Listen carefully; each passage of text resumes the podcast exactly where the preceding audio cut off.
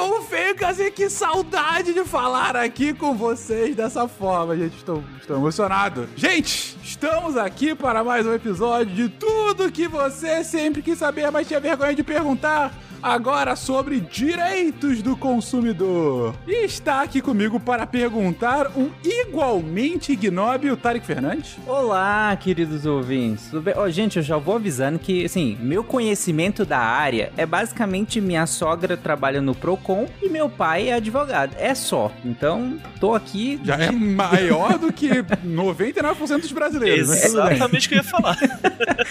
Mas, Mas quem assim... de fato vai resolver os nossos problemas aqui hoje é Túlio Tonheiro, adoro essa literação, que está aqui conosco. Olá, Túlio! Muito obrigado, muito obrigado. Nossa, eu, eu me sinto lisonjeado, assim, por essa pronúncia bonita do meu nome. que nem é tão, tão sonoro assim. Mas muito obrigado, gente. Tô com um peso enorme, porque hoje eu tô sozinho aqui. É, e vamos lá, vamos, vamos responder as perguntas pra vocês. Túlio Tonheiro é nome de personagem da Marvel. Você pode é ser, verdade. sei lá, o, o, advogado do Homem-Aranha, sabe? Alguma coisa assim. Interpretado pelo Antônio Fagundes. Olha, olha que você tá mais perto do que parece, porque eu tô ficando grisalho já, rapaz. olha só, já já. Mas vamos lá. Você está ouvindo o Psycast porque a ciência tem que ser divertida.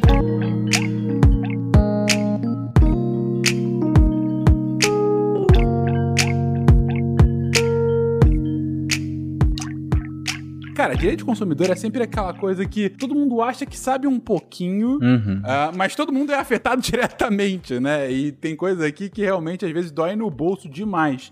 E aí eu começo, Túlio, com a parte aqui que talvez não doa tanto no bolso, mas que enche a nossa paciência. Telemarketing, Caraca. Uh, telemarketing. Vamos lá, começando do início. É, eu, eu, lembro que teve uma regulação, sempre tem, né? Alguma lei nova, regulação sobre isso, mas vamos colocar aqui os pingos nos is. É, qual é a frequência máxima que a gente pode receber telefonema de telemarketing? E principalmente, até que horas eles podem encher o nosso saco? É, antes antes de responder a pergunta, eu preciso falar uma coisa. Não existe pergunta idiota, tá? Quando a gente tá falando de, de, direito. Porque é, mesmo a gente convivendo com, com, o direito consumidor, tem muita coisa que é muito específica. E aí sempre é bom você dar uma procurada, verificar o que os PROCONs estão falando, verificar, até conversar com o advogado. Eu já falei, pessoal, toda vez que eu faço spin, quando eu falo alguma coisa, vocês também quiserem falar comigo, quiserem mandar mensagem, mandar no Twitter também, sempre que possível eu vou responder, tá, galera? E, e eu também trabalhei no PROCON, né? Não sei se vocês sabem disso, mas eu, durante um, um tempo, né, eu fiz estágio no Procon lá no Poupa Tempo da Sé. Rapaz, era, era pesado lá. Mas é muito interessante a gente poder ver o, o, as dúvidas do dia a dia e muita gente é muito consciente em, em buscar as coisas. Acho muito legal que o pessoal esteja perguntando, porque a gente passa por um monte de coisas no dia a dia que às vezes a gente fala, ah, deixa pra lá, né? E aí é, a gente não percebe como aqueles problemas que vão se acumulando e vão sendo recorrentes, como o caso do telemarketing, pode uhum. ser um problemão e que precisa lá de uma de registros dessas reclamações para que alguém faça alguma coisa. Sobre o telemarketing, a princípio a gente não tem um limite de número de ligações e nem de horário para que ele seja feito é, essas ligações. O artigo 42 do Código de Defesa do Consumidor ele estabelece que as cobranças elas não, tem, não podem ser feitas pra, de forma que exponha a pessoa que está sendo cobrada ao ridículo, caso de constrangimento ou algum tipo de ameaça. E o mesmo vale assim em telemarketing mesmo para poder vender alguma coisa, etc. Né? Agora, o que a gente pode discutir são questões que são razoáveis em termos de horários de descanso e inconveniente. Então não, não tem bem uma regra, na verdade. Isso é meio que assim, é uma coisa do. do é o do famoso bom senso. É o famoso bom senso. tipo, o cara não vai te ligar uma hora da manhã para poder ficar te vendendo, sei lá, assinatura do plano da Claro, entendeu? E aí, se for assim, fica complicado. Agora, é, se a gente for, for falar é, sobre aquelas questões dos cadastros, né? Que existem alguns cadastros é, públicos que você pode fazer para não receber ligação de telemarketing. Os PROCONs de cada estado disponibilizam esses cadastros e o governo federal publicou um cadastro que é o nãomeperturbe.com.br, né? Uhum. Um site onde você pode colocar lá e pedir para não haver ligações. O problema é que assim, mesmo com esses cadastros, o descumprimento pelas empresas que fazem essas ligações ainda vai ser considerado a depender do caso. Então eu dei uma pesquisada aí em, em decisões judiciais sobre isso, e eu vi que assim, se forem poucas ligações de forma cortês, acontecer de vez em quando, é, isso é considerado um mero contratempo, e ele não cabe aí nem sequer uma indenização nem nada se você entrar com uma, uma ação da justiça. Casos uhum. de diversas ligações, por exemplo, tipo no mesmo dia ou ligações diárias, ele pode sim dar, dar até um, um direito a uma indenização por dano moral, mas tudo vai depender às vezes da, da cabeça do juiz, tá? Mesmo uhum. se diz até em termos de cobranças. Se você estiver sofrendo uma cobrança indevida, por exemplo, a maior parte dos julgamentos entende que se não houver uma algum tipo de cadastro de em, maus, em registro de mal pagador, como o Serasa, por exemplo, ou um protesto uhum. dessa dívida, o juiz entende que às vezes não cabe dano moral. Mas já tem algumas decisões do contrário, tá? Por que, por, inclusive é até legal falar, por que que se aplica é, dano moral para esses casos? A, a justiça já entende que é presumido o dano quando tem o cadastro ou o protesto, porque isso vai constar em cadastros públicos, registros públicos, que vai afetar teu crédito. Mas se você tiver, uhum. sei lá, tipo, qualquer apontamentinho, bem pequenininho mesmo que seja, você pode não conseguir, sei lá, fazer uma compra parcelada. Aconteceu recentemente com a minha família. A minha mãe descobriu que tinha um débito de dois reais com, com internet de um negócio de, sei lá, tipo, 2011, se eu não me engano, que os cara, que era um residual de alguma cobrança, e tava lá pendente no Serasa, pra, no nome dela, Meu que ela Deus. nunca tinha recebido notificação nem nada, e aí ela é sócia de uma empresa e ela foi tentar fazer uma compra parcelada de, um, de uns produtos, e ela falou, ah, não vou vender porque um dos sócios aí tem uma pendência no, no Serasa. então, Rapaz. É, então, nesse caso dela, até tá, a gente tá conversando aí de eventualmente entrar com uma ação de indenização por danos morais. Ah, é sacanagem também, dois reais? Puta, é, exatamente, exatamente. É, então, assim, é, e essas situações, por menor que seja o valor, pendência é pendência, por mais que seja indevida, uhum, uhum. por menor que seja o valor indevido. Lógico que valores maiores, né, que vão realmente afetar, sei lá, tipo, teu banco tira teu, teu, teu cheque especial e você fica desguarnecido caso aconteça, né, você precisa ter um crédito emergente ali. Isso aí pode dar, uhum. pode dar um chabu grande. E as indenizações, os valores vão variar bastante. Tipo, São Paulo, a gente tem uma média aí, né, de uns 5 mil reais de indenização para danos morais em caso de, de registro em cobrança indevida. Mas isso também uhum. varia, tipo, né, pode chegar a 10, 20, vai depender de caso e vai depender do juiz. Uhum. Mas aí, indo nessa lógica aí da, da senhora Tonheiro, senhora mãe de. No caso Monegato. É, a, a, perdão, senhora Monegato, mãe de Túlio, que tinha essa, bom, esses dois reais e ficou com o nome sujo por conta disso. Mesmo que ela tivesse se cadastrado nesse não perturbe do Procon, ela poderia receber, ela poderia receber essas ligações de cobrança ainda assim?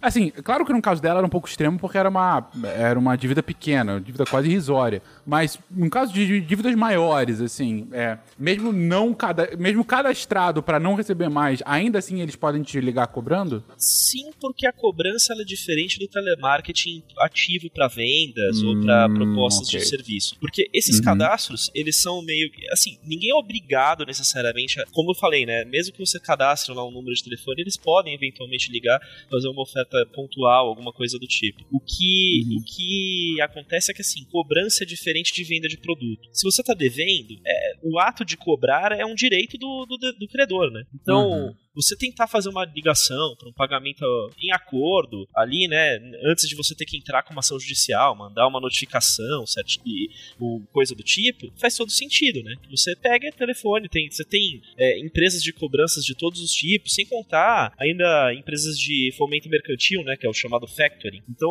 se a gente está pensando muito também na, na, empresa grande, né, na empresa de, de, que faz prestação de serviço público, né, como telefonia. Mas se você, tipo, sei lá, ah, como os maias eu fui lá e comprei alguma coisa com cheque. E aí eu. aí eu. Fala isso. Aqui no Canadá, rapaz, isso aqui é, é, é transação corrente, cheque o tempo todo. Caraca, Fink, tu teve que reaprender a, a, preencher um cheque, hein? A escrever com a mão. Tive que reaprender a escrever com a mão, cara. Mas diga lá, Túlio, desculpa. Passa o cartão de crédito naquela maquininha de carbono, né? Sim, quase isso. Fala lá. E aí, assim, é, de, ainda tem muita operação com cheque, né, no Brasil. Principalmente, sei lá, o pessoal que trabalha aí com, com fornecimento de alimentos, né? Eu tenho um amigo que trabalha com isso, vende alho, e aí eles pegam muito cheque. E aí esses cheques passam na mão de. de eles repassam, né? Para empresas de fomento mercantil. Pra quem não sabe, até é interessante falar, fomento mercantil é o seguinte: eu sou uma empresa que tem bastante dinheiro. Então eu faço o seguinte, ó, é, você tem créditos a receber. Eu vou comprar os seus créditos uhum. com um desconto, né? E aí eu vou cobrar do, do, seu, do seu cliente. Então, sei lá, você tem, você tem para receber 20 mil reais, eu te pago 15, você recebe na hora e eu cobro o seu cliente os 20 lá pra frente. Tô dando só um exemplo. Uhum. É, então, é, é, natural. Eu sou detentor desse crédito, eu posso te ligar, eu posso te mandar e-mail, eu posso te notificar. Então não tem nada de muito errado com isso. Porque, até porque o cara tem direito a cobrar, né? Sim. Mas, ok, ele tem direito a cobrar, mas ele pode cobrar insistentemente, do tipo, ligar 10 vezes no dia, ou cai naquela lógica de, do, do telemarketing, da, do bom senso? Cai na lógica do bom senso. Ele não pode uhum. ligar 10 vezes ao dia, né? Até é engraçado, a gente tá gravando esse, esse cast aqui, hoje mesmo saiu um, um vídeo do Cauê Moura lá no, no canal dele, né, no YouTube, uhum. e que ele fez uhum. lá, ele ouviu umas gravações de telemarketing, de telecobrança, né? Onde aconteceu isso. Então, tipo, a pessoa recebeu uma ligação de cobrança, 40 minutos depois ela recebeu outra. E, e mas assim, gente, também é uma via de mão dupla, né? O, no caso, naquele caso em específico, o cara xingou a atendente de telemarketing. Pelo amor de Deus, gente, não xinguem os atendentes de telemarketing, são todos são trabalhadores como todo mundo. E, e nesse caso, cobranças insistentes, sim, elas podem causar constrangimento e caem nesse artigo 42 do Código de Defesa do Consumidor. Se tiver uma situação como essa, pode caber dano moral. Inclusive, falando em, cobranças indevidas, né, eu acho que é interessante citar um, um ponto legal aqui. De acordo com o Código Civil é, e o Código de Defesa do Consumidor, tem ainda um direito a uma indenização específica. Cobrança indevida pode dar direito a uma, uma espécie de multa legal igual ao dobro do valor que está sendo cobrado, que você eventualmente tenha pago em excesso. Se você hum, pagou. Rapaz. É, isso está no parágrafo único do artigo 42 do Código de Defesa do Consumidor. Então, é, é, tem aí algumas questões e também tem o que é, mas aí depende também. Tem juiz que é bonzinho, que eles falam do salvo, que tem no finalzinho do artigo que fala de uma hipótese de engano justificável. Aí tem juiz que acaba uhum. sendo muito leniente aí com esse engano justificável. É, eu, particularmente, eu sou mais pró-consumidor, né? Então eu acho que uhum. uma empresa grande, ela deveria ter ali mecanismos para evitar essas cobranças, então não acho que Obviamente. não acho que seja justificável uma, uma cobrança por mais que ah, é erro de sistema. Tudo bem, você que tivesse um sistema melhor, um controle melhor das seus créditos. Exatamente, obrigado por falar isso, Túlio. Estou absolutamente de acordo. É, deveria ser o fato da empresa, é o trabalho deles, não é o meu trabalho esse tipo de coisa, né? Por que, que eu tô sendo penalizado pela sua incompetência? Não dá, né? Enfim. E é bom lembrar também que no, o, o, quando a gente fala de, de relação de consumo, tem lá previsto no artigo 6 do, do Código de Defesa do Consumidor um monte de coisa. E, entre elas que a, a proteção, acesso aos direitos, entre, entre, outras coisas, tem que ser facilitado pro, pro, pro consumidor. Então, é, ônus de prova e a, a, a, responsabilidade técnica por realizar o controle das questões é toda da, toda da empresa. E faz todo sentido. É, hoje a gente teve até uma, uma alteração é, no Código de Processo Civil, que vale para qualquer situação, não só para o consumidor, onde você avalia quem é mais forte dentro de uma relação, onde você pode ter uma inversão do, de ônus de prova, mesmo em, em, ações que não são de consumo. Né? Então, qualquer situação onde você tem uma desproporção de, de forças entre as duas partes, porque o consumidor é um só, uma pessoa física, pequena, que às vezes não tem nem instrução é, técnica ou jurídica sobre aquilo que ela está que ela está consumindo. Enquanto uma empresa, uma baita, um baita conglomerado de, de diversas empresas e subempresas e administração e departamentos que tem que, que se presume que deva ter pelo menos um mínimo de controle. Uhum. Nós vamos comprar agora o, o, produto unitariamente, ou melhor, eu vou comprar vários produtos unitariamente, como por exemplo papel higiênico, eu vou comprar unitariamente, e vou comprar os produtos que eu achar aqui, como venda casado unitariamente, e você vai passar no caixa para mim, tá bom? É, não pode, né? Não, não pode, aonde é que está escrito que não pode? E vamos começar pelo papel higiênico que nós não encontramos aqui. Cara, para acabar aqui o assunto de telemarketing por hora, e quando... Cara, isso é tão irritante, meu Deus, telemarketing é um negócio que irrita muito, mas enfim, e quando você recebe aquela ligação, e quando você atende, atende, quando você incauto, quem atende telefone hoje em dia para começar, mas você é uma pessoa boazinha e tal, vai lá atender e a ligação cai. E aí continua ligando e ela cai de novo. Cara, o que, que, eu posso fazer para isso parar? É o, o, não perturbe do Procon e só? Dá para eu saber quem é o abençoado que continua me ligando? No seu celular bloqueia, né? Que é o que eu faço às vezes, tipo, é, acontece de receber, eu bloqueio e denuncio como, como phishing, né? E aí, aí mas Aí, só que não, eles têm tantos números que. Esse que é o negócio. O phishing é. é. até funciona quando é um número único, mas essas empresas elas têm diversos números justamente para evitar esses bloqueios. É, então, e aí? Então, aí isso, isso é um problema exatamente assim. Primeiro que já é difícil de você pegar e descobrir quem que é. Porque eu, particularmente, não conheço é, alguma estratégia pra gente poder chegar e, e descobrir quem são né, as empresas. Porque hoje em dia é, você tem diversos centrais de telemarketing que já atendem 60 mil empresas. Então, às vezes você descobre a central de telemarketing. Tem meios de você descobrir, às vezes, dependendo do número, você consegue chegar quem é o assinante da linha, né? Você consegue por, por diversos meios, mas às vezes o, o trabalho que você vai ter é tão gigante que não compensa o consumidor. Isso ainda é uma coisa que precisa ser re regulamentada. A gente tem diversas empresas no Brasil inteiro. Hoje em dia, se você fizer uma ligação ativa, sei lá, por exemplo, se eu faço uma cobrança, compra, compra de viagem, né? recentemente eu viajei e eu tive que fazer algumas ligações para agência de viagens online que eu fiz as contas. Cada hora que eu fazia uma ligação, eu falava com uma pessoa num lugar diferente do país, né? É, porque a, as, as empresas de, de telemarketing, de telefonia em geral, elas usam hoje um sistema. Isso é até engraçado, porque o meu pai trabalha com telefonia, então eu aprendi é, um pouquinho sobre isso, né? Você tem linhas digitais. Então você tem um único número de telefone para quem você liga, e, esse, e essas ligações são redirecionadas internamente por centrais lá, que vão cair num, num outra linha, num outro lugar, que vai. E isso, a, a via contrária é a mesma coisa. Você tem uma assinatura com um número enorme de linhas telefônicas e que torna a coisa muito complicada. Ainda é um problema que precisa ser resolvido. Então não tem muito o que fazer. A questão hoje que eu mais recomendo é realmente cadastra nos não perturbes da vida, né? É, e se você conseguir identificar algumas coisas, isso é interessante também. É, faça, se você conseguir identificar quem está te cobrando, faça reclamações. O Reclame Aqui é uma coisa, é uma, uma ferramenta muito legal, que ele queima, né?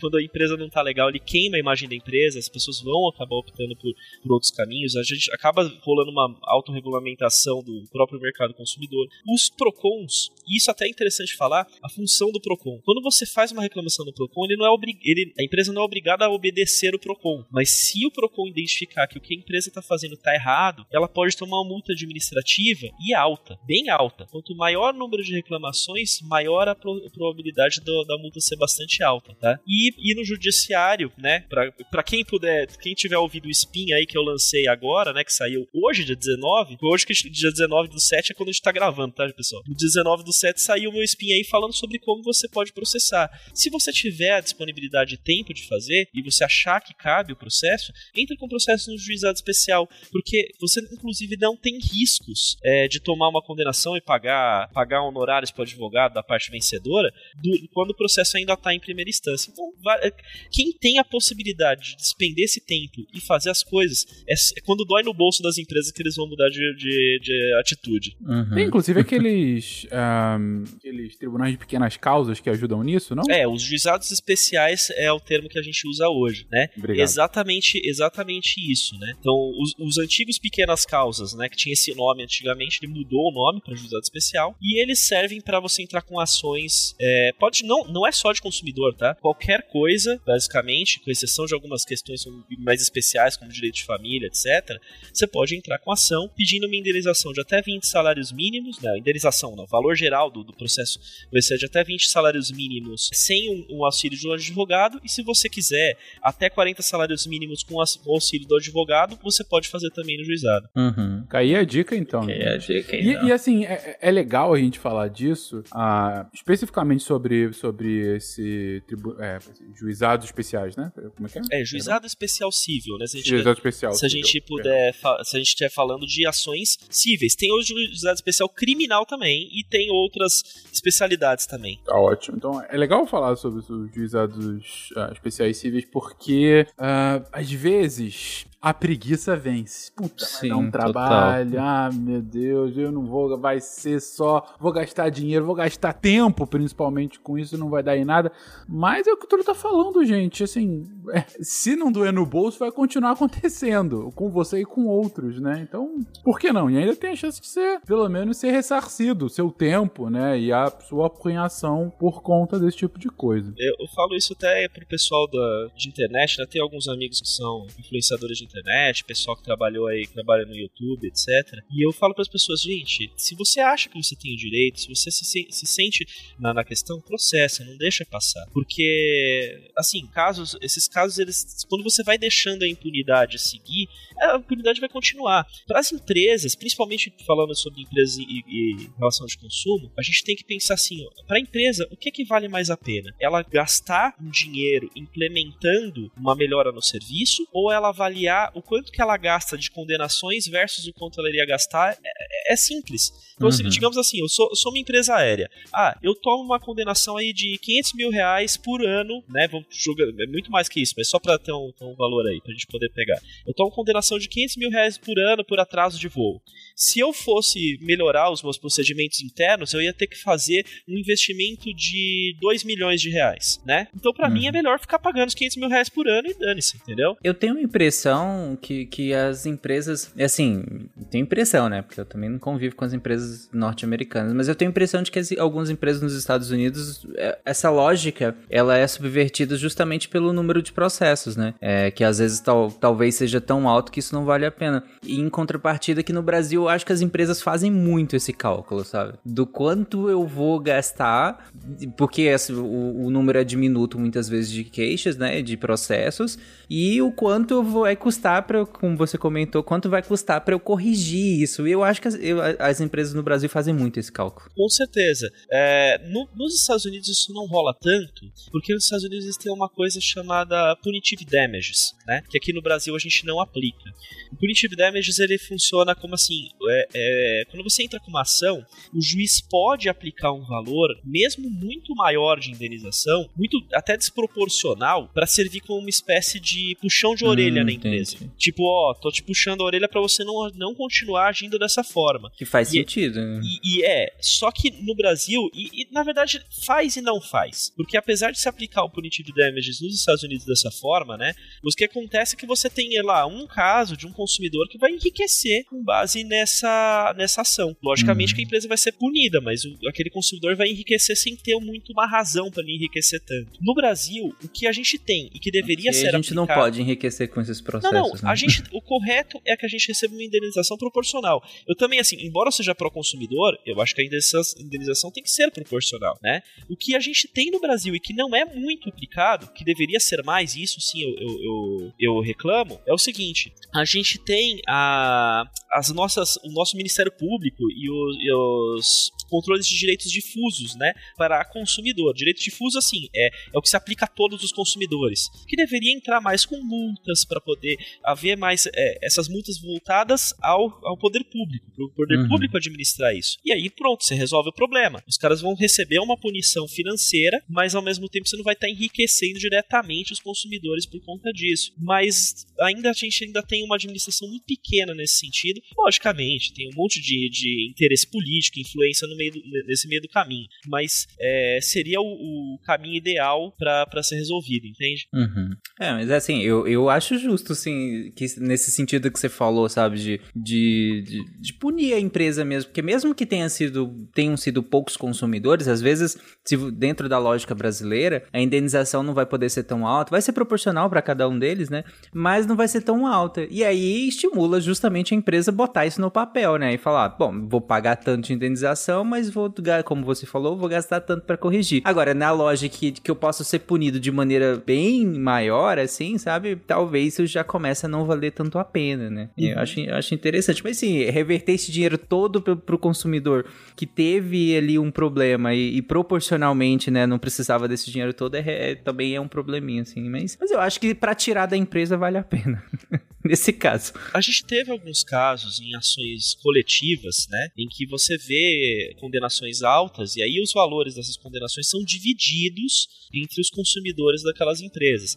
Isso normalmente se aplica quando é mais fácil de você delimitar bem quem são as pessoas afetadas, né? É, mas isso ainda é uma exceção. No geral, o que a gente tem é, são multas e que nem sempre são corretamente aplicáveis. A gente teve uma multa legal aí que foi aplicada naquele caso da Apple, né? Com a questão do não fornecimento de Ah, carregadores. Então, é, inclusive eu, comentei isso em algum spin. É, é, eu não vou lembrar agora qual que é o número do spin, mas eu, eu cheguei a comentar esse caso da Apple sim. E sim, aí nesses casos eu acho totalmente cabíveis, entendeu? Totalmente válido dessa forma. Uhum. Bom, passando então para um, um outro tema ainda dentro do, do escopo de direito do consumidor. Vou mudar aqui radicalmente que eu achei a pergunta muito boa e muito diferente. Ahn, se eu tenho um problema, você comentou aí de empresa aérea que tem um problema, que, que paga pelo problema e não pela solução, né, do, do, do- estrutural do que estava causando e tudo mais. Mas se eu tô num voo internacional, ah, pode ser tanto uma empresa brasileira, uma empresa brasileira operando sob a bandeira de uma empresa ah, ah, internacional ou diretamente de uma empresa internacional. No final do dia, qual é a lei que vale para esse problema? É a lei brasileira, porque o problema foi aqui em solo brasileiro, mesmo que a empresa seja estrangeira? Como tudo que tem no direito normalmente depende.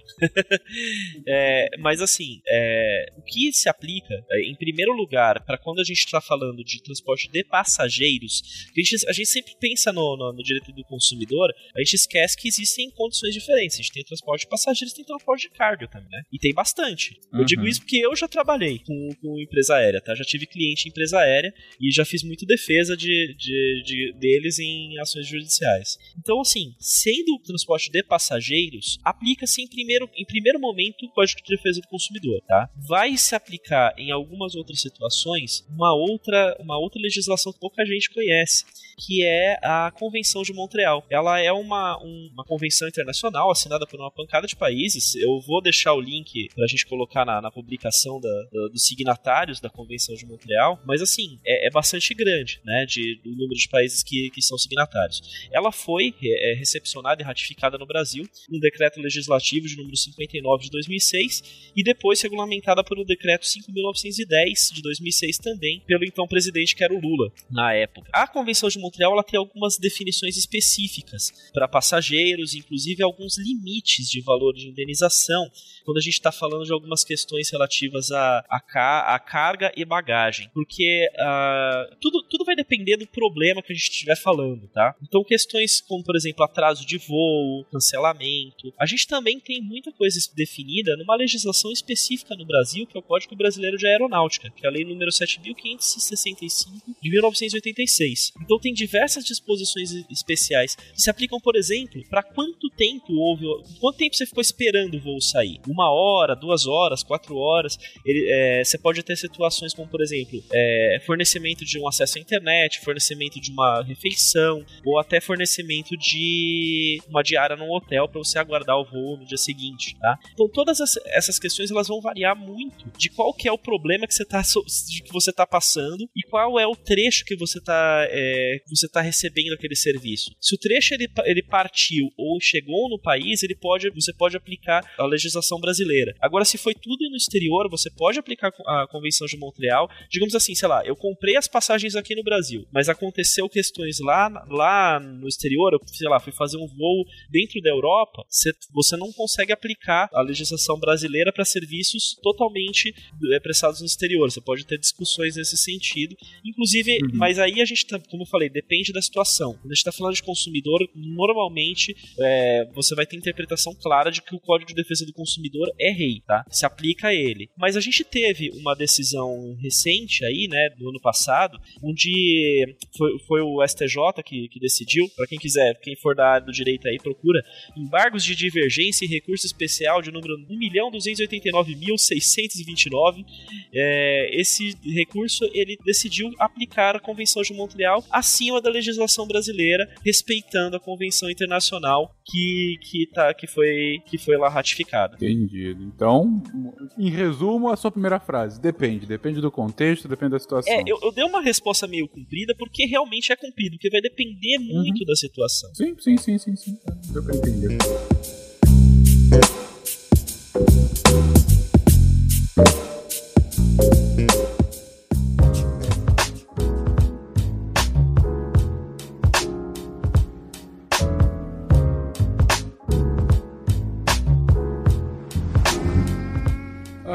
Vamos voltar então a questões ah, relacionadas à comunicação, mas agora vamos chegar aos anos 2000, sair dos telefones, como você disse aí, dos antigos fenícios, e vamos aqui a falar sobre serviços mais digitais. Ah, tem uma pergunta interessante ah, com relação a spam, que é o Spam. telemarketing do, do e-mail, né? Vamos colocar assim. Ah, tem algum tipo de dispositivo, possibilidade de processar empresas de cobrança por spam indevido? Empresas de cobrança, não tô falando do spam enlarge your penis. É, eu estou, de alguma forma, devendo e, além de telefonemas, estou recebendo muitos e-mails dele de pague suas dívidas, pague o aluguel, senhor barriga. Tem como, algo- enfim, tem como me defender disso de alguma forma? Só, só an- antes do, do resposta, é, mesmo essa que o que não for cobrança também, tem muita empresa que você faz o seu cadastro no site, né? E aí eles começam a te mandar e-mail. E aí no e-mail lá embaixo, geralmente tem um uma unsubscribe lá que tipo, você uma áreazinha pra você desassinar, né? É desassinar que chama? É. É, tipo, é, né? Tipo, você desassinar ah, pra receber aquele e-mail lá. E aí você vai e coloca e continua te mandando. É muito irritante isso, porque você tem que ir lá toda vez e tirar e a empresa continua te mandando. E você fica recebendo um monte de e-mail. Da, da- e assim, são várias empresas. Além das empresas que vendem seus e-mails, né? Que tem essas empresas que, que também vendem pacote de e-mail. E aí, do nada, você aparece recebendo um monte de, de, de e-mail de spam depois que você fez um cadastro num determinado site que, de alguma empresa, que algumas são famosas por isso, né? É, Gente, isso é um absurdo. E é bem irritante. É, a cobrança em si, ela segue mais ou menos a mesma, mesma coisa que a gente falou sobre as ligações. Tudo depende, né? Você ficar recebendo, sei lá, 60 e-mails por dia de cobrança, com certeza, assim, porque o, o- ponto que, que é importante a gente lem- lembrar é o seguinte, tudo que não for, que a gente chama de danos materiais, ou seja, você consiga quantificar o seu dano é, por conta de alguma coisa bem específica, por exemplo, sei lá, bateram no meu carro, e aí eu posso falar que eu, que eu vou ter que gastar, sei lá, mil reais para consertar o carro. Então ele tá bem, tá, tá bem delineado, tem ali um objeto que foi danificado, você consegue especificar. Agora, situações como essa, você pode entrar no, na- no que a gente. no- nas partes mais abertas, que são os danos morais e perdas e danos, que estão lá no, no Código Civil, no caso, né? É, só para deixar bem claro, gente, assim, tipo, na, na legislação, a gente nunca pode interpretar a lei como uma lei só, né? A gente nunca vai interpretar a lei sobre, ah, só aplica o Código de Defesa do Consumidor ou só aplica tal coisa. O Código Civil, ele, ele é, digamos assim, a parte mais genérica da lei e ela tem situações específicas, situações mais gerais que falam, perdão, específica não, situações mais gerais que falam quando você vai ter que indenizar alguém, né? Então, direito à indenização, ele, você vai encontrar normalmente no artigo 186, 187, 188 do Código Civil, que fala dos atos ilícitos, e no artigo 927, que fala das obrigações de de indenizar. Então ele, ele- ele é bem claro, ele fala assim, ó, que qualquer, quem cometeu um ato ilícito obriga a reparar esse ato ilícito, né, no, 120, no 927 do Código Civil, e por ato ilícito se entende qualquer ação ou omissão, ou até mesmo negligência ou imprudência que causar dano. Esse dano pode ser, inclusive, exclusivamente moral. Então, normalmente, é, cai na caixa do dano moral isso daí, né? Que é assim, ah, tô lá recebendo e-mail, recebendo e-mail, recebendo e-mail. Você tem aquele registro de, um, de uma cacetada de e-mails, você pode entrar com uma ação. E aí, só que infelizmente a gente entra também, novamente, na questão do, do- da avaliação do juiz. Eu, Túlio, considero que sim, cabe indenização é, é, nessas situações, mas o juiz pode considerar que isso aí é um mero aborrecimento do dia a dia, que não chega a, a ultrapassar a etapa desse aborrecimento para caber indenização. Mas quando você fala entrar com a ação, tipo, entrar onde? Como? Só, só rapidão, assim. Ah, bom, boa, boa pergunta, não é uma, uma pergunta ruim. A gente tem, é, como eu até citei na, na- nesses pinks, quem puder vai lá dar uma, uma, uma ouvida, a gente tem duas, basicamente dois métodos de entrar com a ação quando a gente está falando de ações de indenização em geral, que é na justiça civil, a gente tem a justiça comum e os juizados especiais. A justiça comum ela é mais complexa e ela está mais vinculada a casos casos que têm um valor maior, né? Quando você está falando aí de, de indenizações de alto valor. Agora, a justiça, o juizado especial, eles são para pequenos casos, casos mais simples, casos de, de, de valor menor, como eu comentei, Uhum. de até 40 salários mínimos, e aí vai depender de cada caso. Nessas, nessas situações, o que é melhor para você para você fazer é procura um advogado para te, te orientar e, e ele poder te falar, olha, vale a pena você entrar com ação de um lado ou de outro, né, de, por um método ou outro. Na verdade é o mesmo jeito, a ação é quase igual, só que ela é um pouco mais simples no juizado especial e ela traz menos riscos, né, para quem tá entrando com a ação. Só que de- logicamente vai depender do que está sendo discutido. Eu falo para os meus clientes em alguns casos, falo assim, olha, por mais que você possa entrar no juizado especial, vai pela justiça comum, porque lá você vai ter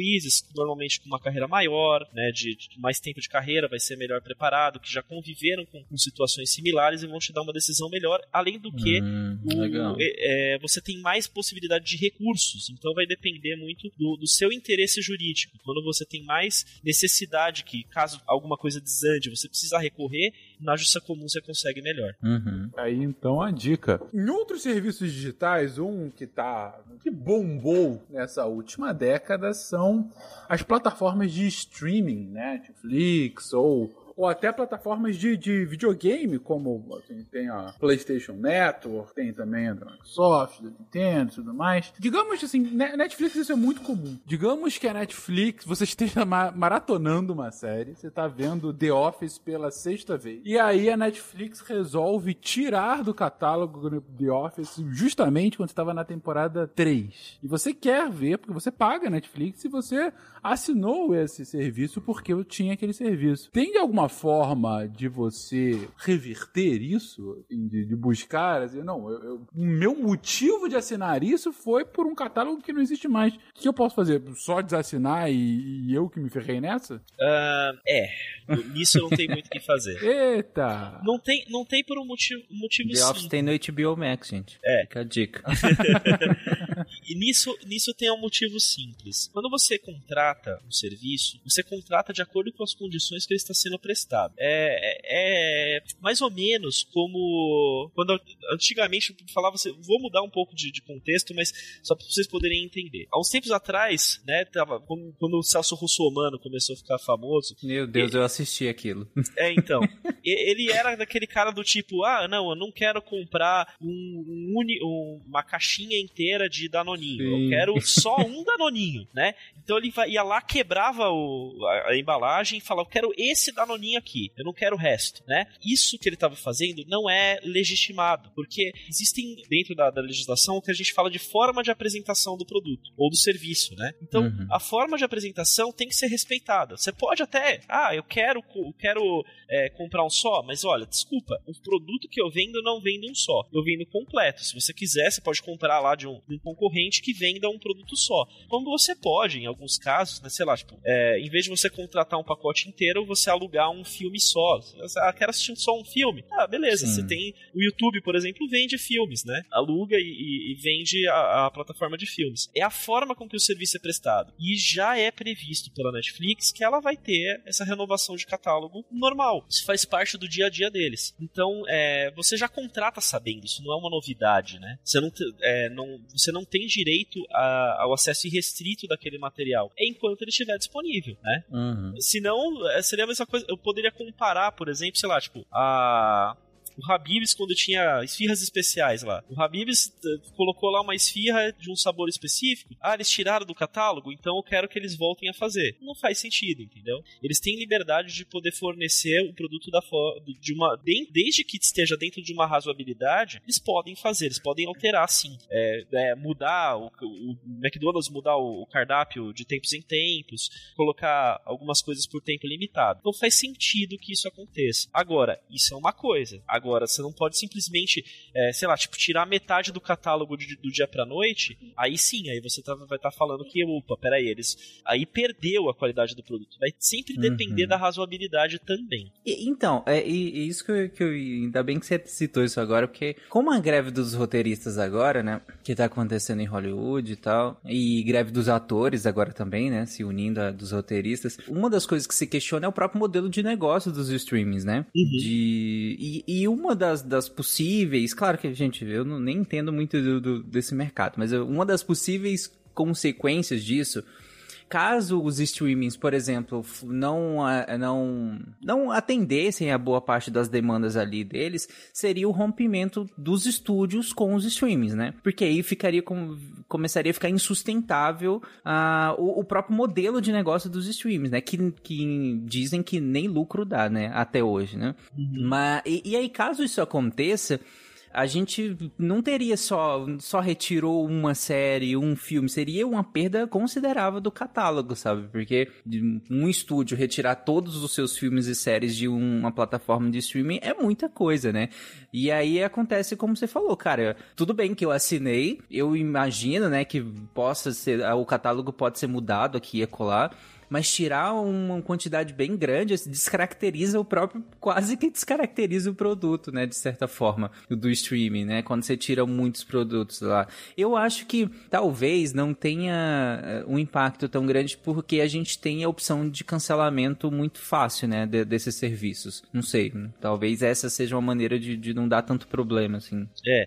Ó, o que, o que acontece, o que aconteceria numa situação como essa, tá, é o que a gente chamaria de visto de quantidade. Porque quando você contrata um produto, você contrata esperando uma determinada quantidade. No uhum. caso dos serviços de streaming, ele é um pouco mais é, difícil de você falar que houve um vício quando tem uma saída pequena, né? Uma, ou, né, numa situação como essa, você contrata um pacote de serviços.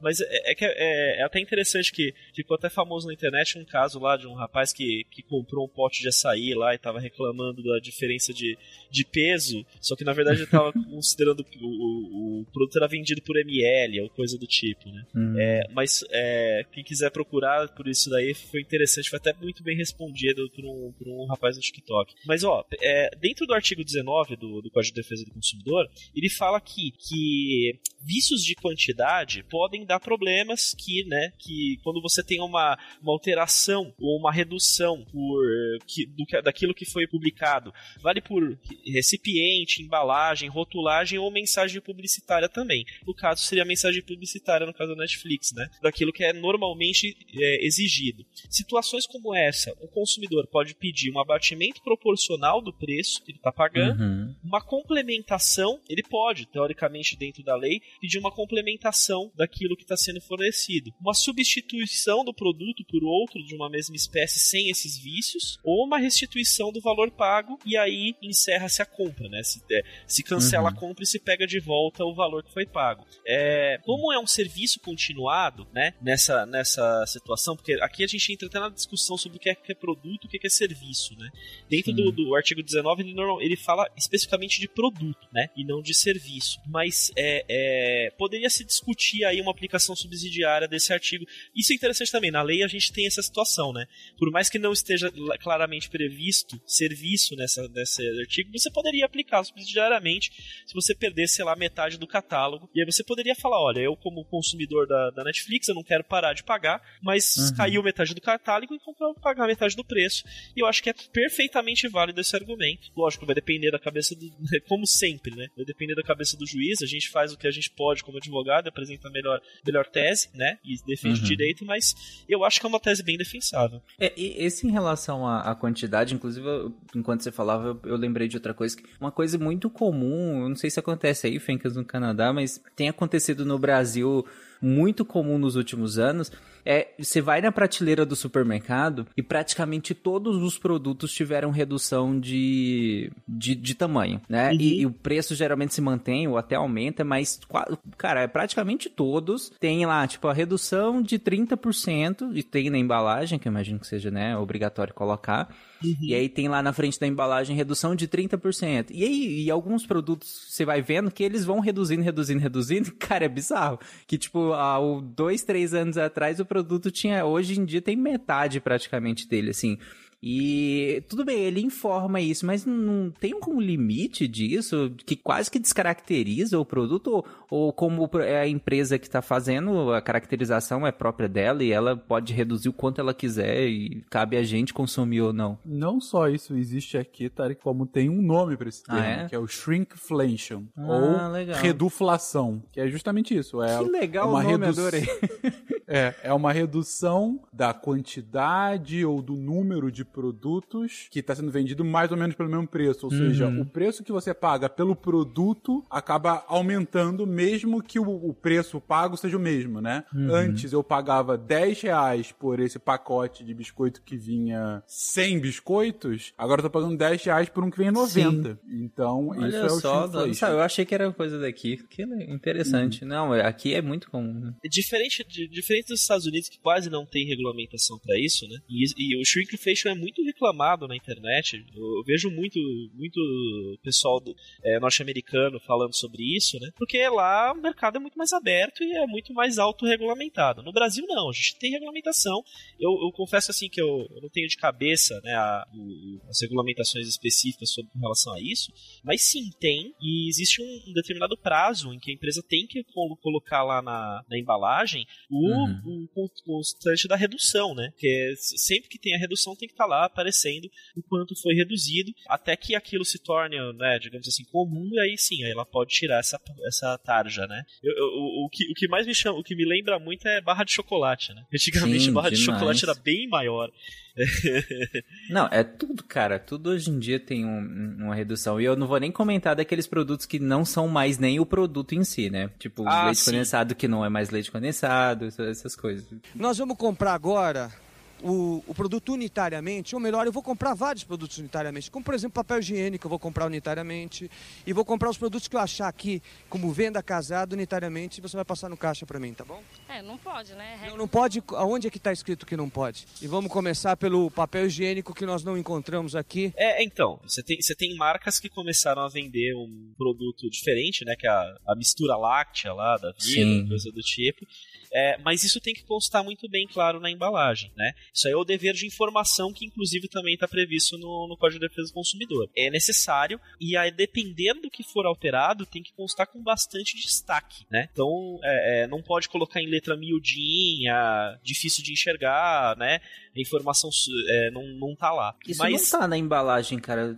Desculpa, mas isso não, não tá na, na embalagem hoje em dia. O que eu vi recentemente foram alguns supermercados colocarem mesmo uma, um aviso na, na prateleira, tipo assim, isso não é leite condensado. E aí tem lá essas opções e tem o leite condensado de verdade do lado, assim, na prateleira do lado. Mas na embalagem em si não tem. Não tem essa indicação clara, assim. É, é, eles usam é, ainda. Eu concordo com você que, que existe até uma discussão sobre o quanto isso é legítimo ou não, né? Da forma com que é feita. Mas tá lá, mistura láctea tá lá aparecendo. Tá, o produto não está sendo anunciado como leite condensado. Se Ah, não mas, putz, a caixa é a mesma, as cores são a mesma, É. a, a diagramação é a mesma, assim. é- eu, eu Mas concordo. tem um, um- tem um caso pior aqui, inclusive, Tari, que, é- que tem nos Estados Unidos, tem aqui no Canadá também, que é o caso de uma margarina que vendem aqui, e o nome da marca é I can't believe it's not butter, ou eu Ué. não acredito que isso não é manteiga. Só que a forma como é, procure aí, gente, por favor, a forma como vem na caixa é um dizer bem pequeno, eu não acredito que não é, e aí manteiga gigante Ah, assim não, na caixa, tá de entendeu? sacanagem. É sério, procura procurar aí, isso. essa marca é famosa. É, é, eu- essa daí é famosa, essa aí eu conheço. Mas assim, aqui no Brasil, por exemplo, provavelmente essa I Can't Believe It's Not Butter não seria não seria aceito, né? A gente tem produtos tipo margarina sabor manteiga aqui no Brasil. Caraca, gente, eu abri aqui, é verdade. Tá escrito bem menor aqui, aí o button bem grande, assim. Mas a gente tem coisas, né? Sim. que, tipo, produto que não é aquilo, mas ele é sabor aquilo, né? Tipo, doce sabor chocolate. Tanto daqui é permitido Sim. também, Ou né? tipo, né? O tipo, cara, o tipo engana muito, porque é, você não, não, você não sabe se é uma variação do produto original ou se ele é só saborizado. Por exemplo, muitas vezes a gente vê queijo tipo gorgonzola. Ah, Aí você fica. Isso Pô, eu sei isso é um queijo gorgonzola, que, que o, o gorgonzola virou o tipo, né? Como se fosse, sei lá, um gruyère também. Se ele é, ou se ele é um queijo que, que, que foi. Está se passando por um gorgonzola, porque também acontece às vezes. Eu nunca sei saber. É, claro, eu olho os ingredientes e dá pra entender. Mas eu acho que o tipo engana demais aqui. Ah, isso eu posso te responder. Isso eu sei responder. O, o, o, o queijo, é, o tipo do queijo, etc., é porque você não. Existe uma regulamentação que fala é, o, o que você pode chamar de gorgonzola, por exemplo. Você Uhum. pode chamar o queijo com esse nome se ele vier daquela região. Então esses, no- esses queijos normalmente ele tem os nomes das regiões onde eles eram produzidos, Uhum. né? Lá na França, na Itália, coisa do tipo. É tipo champanhe, né? É tipo champanhe. Então, assim, você não, hoje você não usa o nome champanhe, é espumante. Você pode olhar em- em- em- na- nas bebidas, antigamente se usava champanhe isso, champanhe aquilo. Hoje não, é frisante, é espumante ou alguma coisa do tipo. Né? É, por isso que eles falam assim, queijo tipo gorgonzola. Porque aquele queijo não é um gorgonzola. Gorgonzola teria que ser da região lá que onde Uhum. é feito o gorgonzola originalmente. Ele tem como se, como se fosse algo como uma marca registrada. Então você não pode utilizar essa marca, mas você pode produzir um queijo que seja parecido, que seja é, similar aos métodos de produção, às vezes até, sei lá, o mesmo fungo para poder fazer o, o gorgonzola, mas você não pode chamá-lo de gorgonzola porque ele não é feito naquela região. Uhum. É tipo um, um direito de, de local, né? Que chama, não tem um nome pra É, isso. É, tipo, É, é, um- exatamente, seria um direito de local, então você não pode, você não pode alegar que aquele, aquele bem é um gorgonzola. Você pode falar que ele é tipo um gorgonzola. Então faz Uhum. sentido, né? Para queijos isso faz muito sentido e para outros produtos, né, similares onde você tem uma, uma diferenciação nesse sentido. Uhum. É, se eu não me engano, inclusive, ah, eu não sei o quanto é verdade ou não agora, é ouvir falar. Ouvi falar, inclusive, que estavam é, pensando em fazer isso pra pão de queijo, né? Porque muitas vezes o pão de queijo, quando vai pra fora, começa a ser chamado como cheese bread ou coisa assim. E aí fala, não, não, tem que ser pão de queijo e tem que ser falado como é em português. Pão de queijo. entendeu? é, é, é, que se virem pra falar em português. Putz, pão de mas queijo é aí pão de queijo. complica, porque aí se eu fizer um pão de queijo, aí eu não posso chamar de pão de queijo, sabe? É, é, é, não, é porque um pão feito com queijo não é um pão de queijo. Não, exatamente, o pão de queijo é o pão de queijo. é uma Sim, receita negócio. própria. Sei lá, tipo, é, for, Sem contar que o cheese bread que tem aqui é uma droga, gente. É muito, muito ruim, muito pior do que o de Você pode ter uma coisa tipo sausage and beans, não vai ser feijoada, entendeu? Tipo, é, linguiça com feijão, sabe? Seria mais Não, ou menos isso. Então vai depender. É, é- é uma. Você tem esses produtos regionais, essa defesa aos produtos regionais tá, tá cada vez mais acontecendo. Começou na Europa, que defendeu pra caramba isso, e agora tá no Brasil, né? É, no Brasil é bem forte, né? Vamos voltar aqui pra, pra, pra Netflix, que tem uma que é mais quente ainda, que foi essa regulamentação que veio no final do ano passado, início desse ano, com relação a compartilhamento de senha, né? Uhum. que Uhum. acabou pegando alguns países do mundo, inclusive o Brasil, inclusive o Canadá, ah, impedindo que as pessoas compartilhassem suas senhas com outros que não residissem sob o mesmo teto. Então, inclusive, eles têm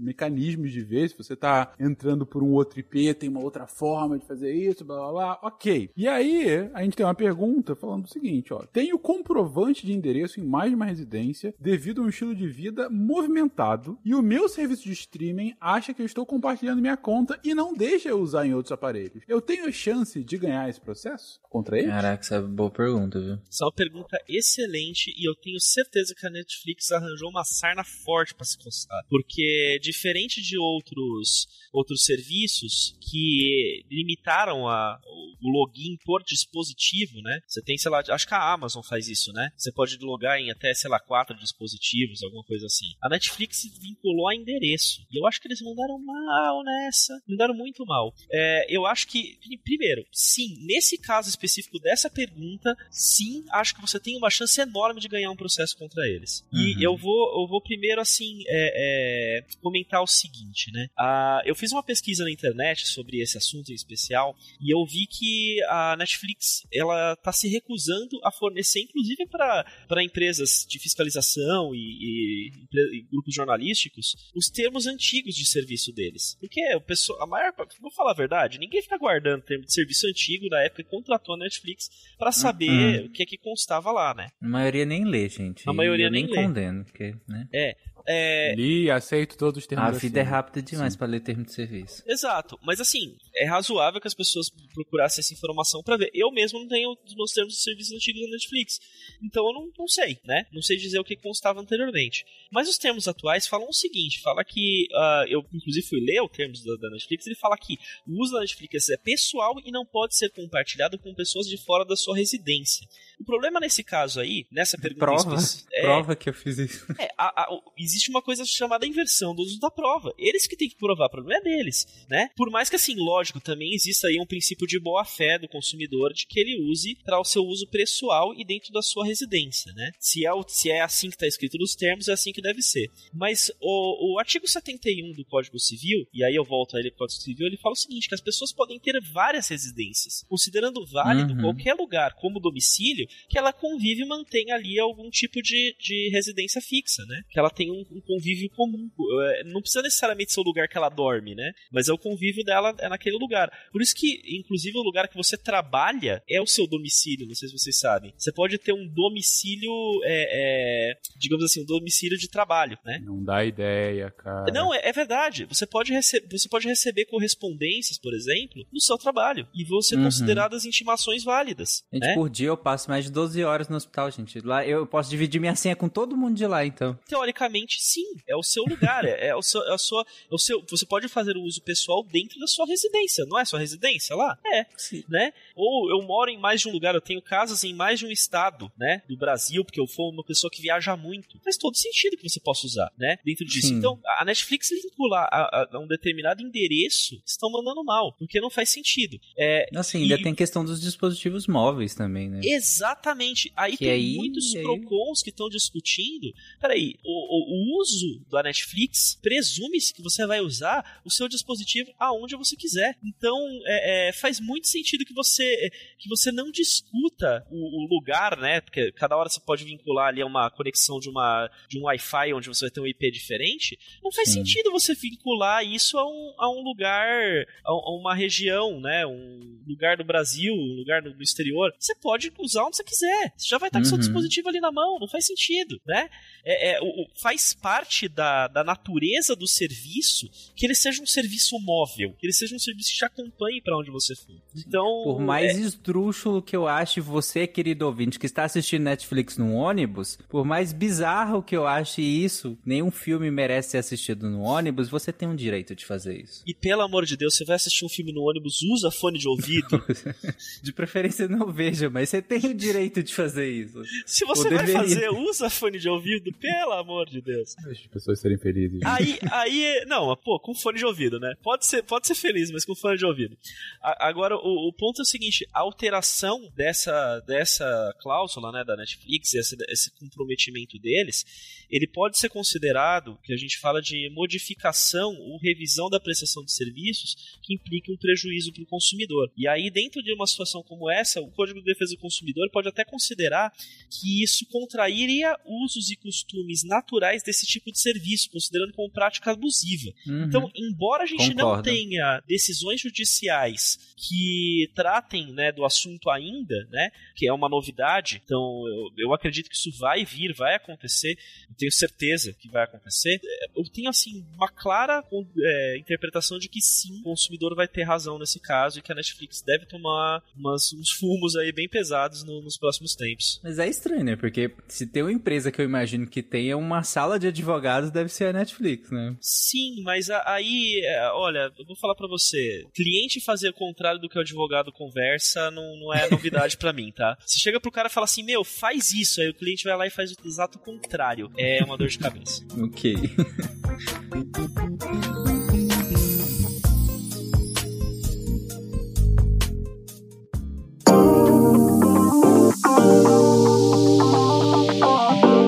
Olá, pessoas, e sejam bem-vindos a mais um Momento Cambly. Eu sou a Jujuba e hoje estou aqui para falar do novo produto, gente, da nova coisa maravilhinda que o Cambly trouxe para vocês, que são as aulas em grupo para iniciantes. Gente, assim, eles não cansam, né?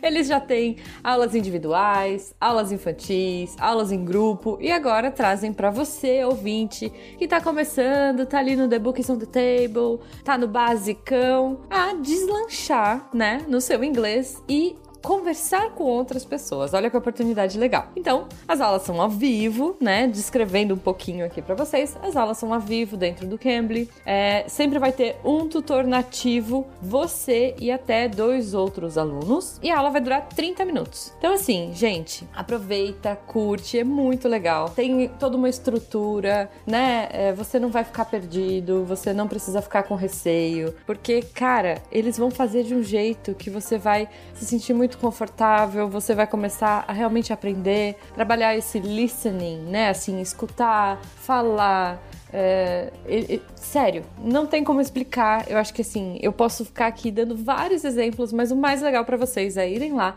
e experimentarem. Lembrando, né, que as aulas em grupo já existem, elas têm há um tempinho já, mas que a partir de agora você também, você iniciante, também pode. E aí, é, você se inscreve, né, na aula regular e escolhe a aula de acordo com o seu nível. Então, assim, você vai poder escolher o nível de inglês que você tá e vai conversar e vai estar super confortável, porque você não vai encontrar alguém que tá muito mais avançado que você, ou um professor que vai falar um monte de coisa e você não vai entender nada. Eles são super pacientes, super preparados e aguardam você para isso.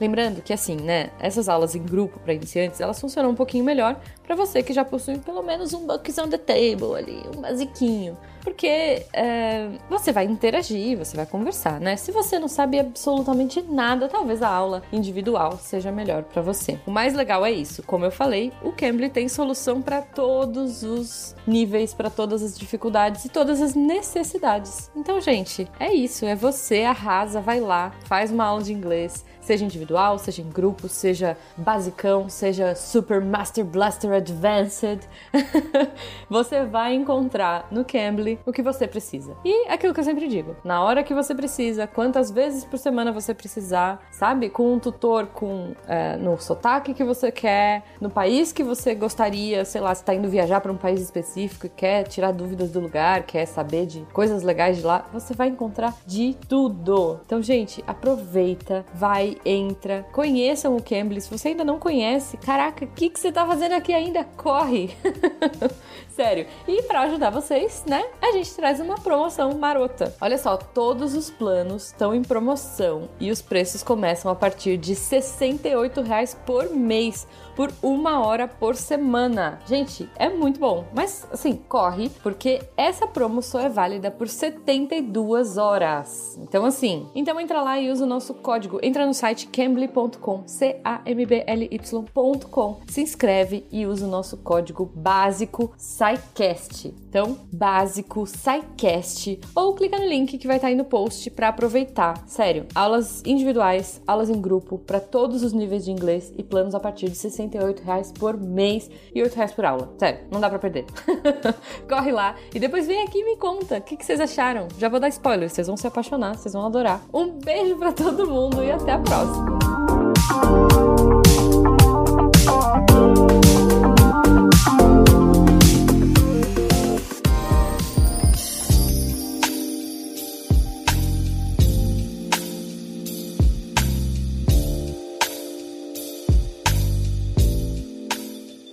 Sim, vamos lá, vamos lá então. Uh, indo indo para uma outra, não é nenhuma novidade para o brasileiro, mas é uma realidade da qual eu sinto muita falta, nosso querido Pix.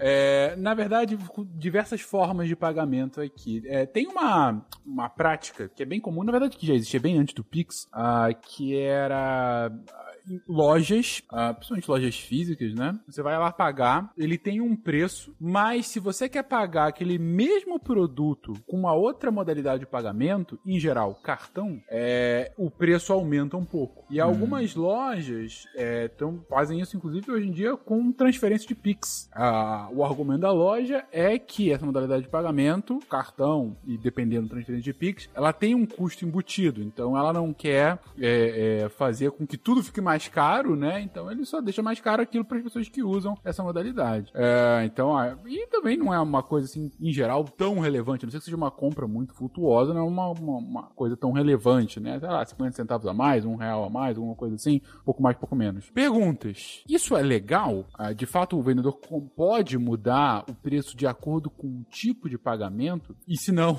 diz aqui o caro ouvinte, caso não, eu posso dar um socão na cara do vendedor? Acho que não, né? Olha, o socão, meu amigo, eu vou te dizer que você vai ter certos problemas e no mínimo você vai ter que prestar aí um serviço comunitário, é, dar umas cestas básicas por aí se você fizer isso, meu amigo. Não, hum. por favor, não perca seu réu primário por isso.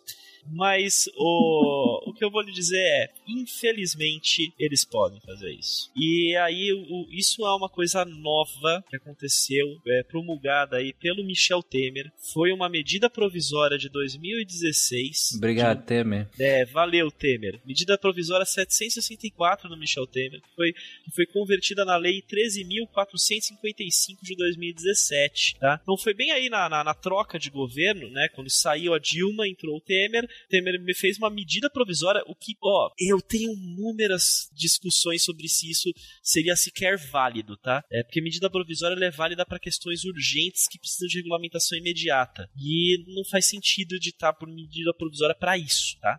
Mas essa lei, ela fala o seguinte, que fica autorizada a diferenciação de preços de bens e serviços fornecidos ao público em função do prazo ou do instrumento de pagamento utilizado. Tem uma lei para isso? Tem uma lei para isso e ela altera uma outra lei que fala de 2004, a lei 10.962, que fala sobre a oferta e forma de fixação de preços do consumidor e que ela permite que isso seja feito. Porém, essa alteração de preço tem que estar tá bem clara, tem que estar tá, assim explícita. O que o que estava sendo o, o que tem aqui, pelo menos em São Paulo que eu vejo bastante é a diferenciação de preços para postos de, de gasolina. Os, uhum. os, combustíveis, eles são. É, você pode pagar um valor menor se você pagar em débito, Pix, etc. né?